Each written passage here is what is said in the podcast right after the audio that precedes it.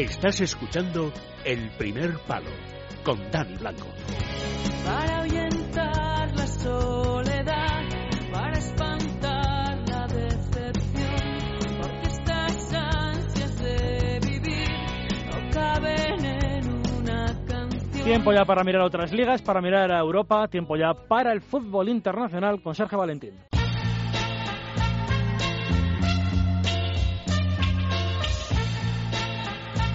No está nada mal la jornada europea que tenemos este fin de semana. En Francia, primero contra segundo, en un duelo clave para Unai Emery. En Italia, Roma, Milan, clásico que tiene su importancia en la clasificación porque es segundo contra tercero, empatados a puntos. Y qué decir de Alemania y sobre todo de Inglaterra, donde todo está apretadísimo. Vamos a ir escalonadamente. El líder, el Chelsea, con 34 puntos. El equipo de Antonio Conte, tras la prestigiosa victoria ante el Manchester City, recibe el domingo a la una de la tarde al West Bromwich. Afila sus botas uno de los jugadores más en forma de la liga, Diego Costa. Coloquei na cabeça que tem que estar mais tranquilo e espero que, que continue assim.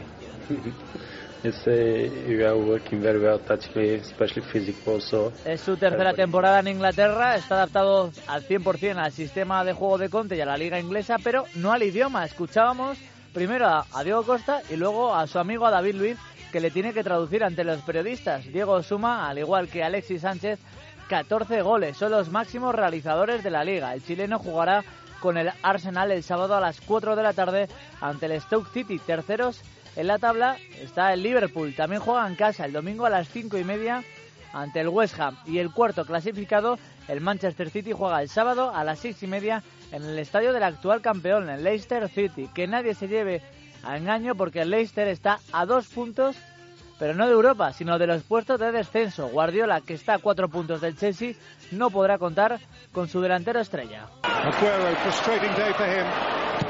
Ooh, this is late by Aguero. This is very late. He could be in big trouble here. And he's Sergio Chalaba now. A shot by uh. En ese momento veía la tarjeta roja por una entrada brutal sobre David Luiz. Le ha costado una sanción de cuatro partidos. Y hay que destacar el duelo del domingo a las 3 y cuarto. Manchester United ante el Tottenham. El equipo de Mourinho es sexto, Pochettino es quinto. Ocupa la última plaza para la Europa League y hay seis puntos de diferencia. Si el Tottenham gana como visitante, le metería nueve puntos de distancia a Mourinho con los puestos de Europa.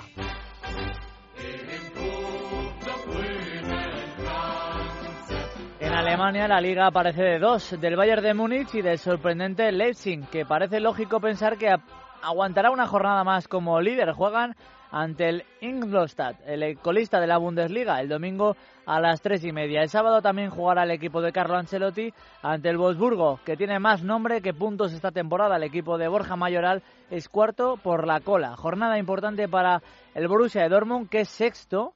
Tienen que aprovechar el duelo directo entre el Eintracht y el Hoffenheim, que están justo por encima del Dortmund, que juega en casa ante el Colonia, en casa del Colonia, que está justo por debajo del equipo de Thomas Tuchel.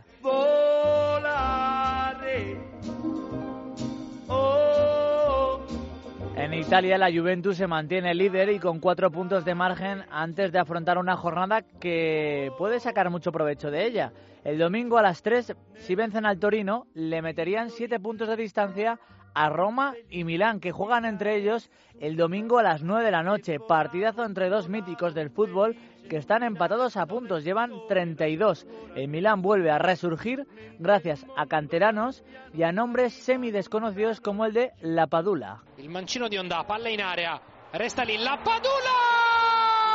Colpisce Gianluca La Padula!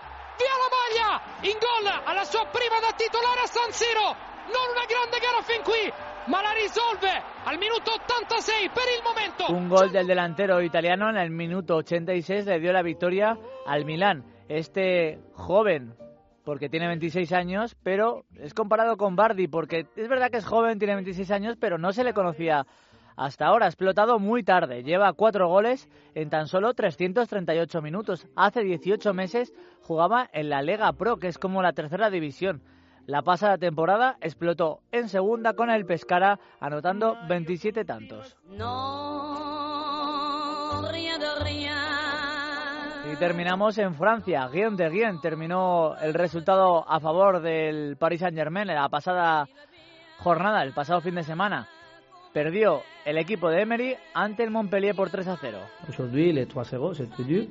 Et solamente je pense que c'est pour, pour apprendre, euh, pour, euh, pour la confiance que de, de, de Hablaba Emery de que tienen que aprender de ese 3 a 0 y es que el PSG perdió contundentemente ante el Montpellier y este domingo a las 9 menos cuarto tienen prácticamente una final. Juegan en el campo del Niza, que es el líder, y están a cuatro puntos de distancia. Si pierde el Paris Saint-Germain, habría una ventaja de 7 puntos. El Mónaco, que es segundo, igualaría al Niza el sábado por la noche si ganan al Burdeos. Así que es una jornada clave para ver cuál podría ser el desenlace en Francia.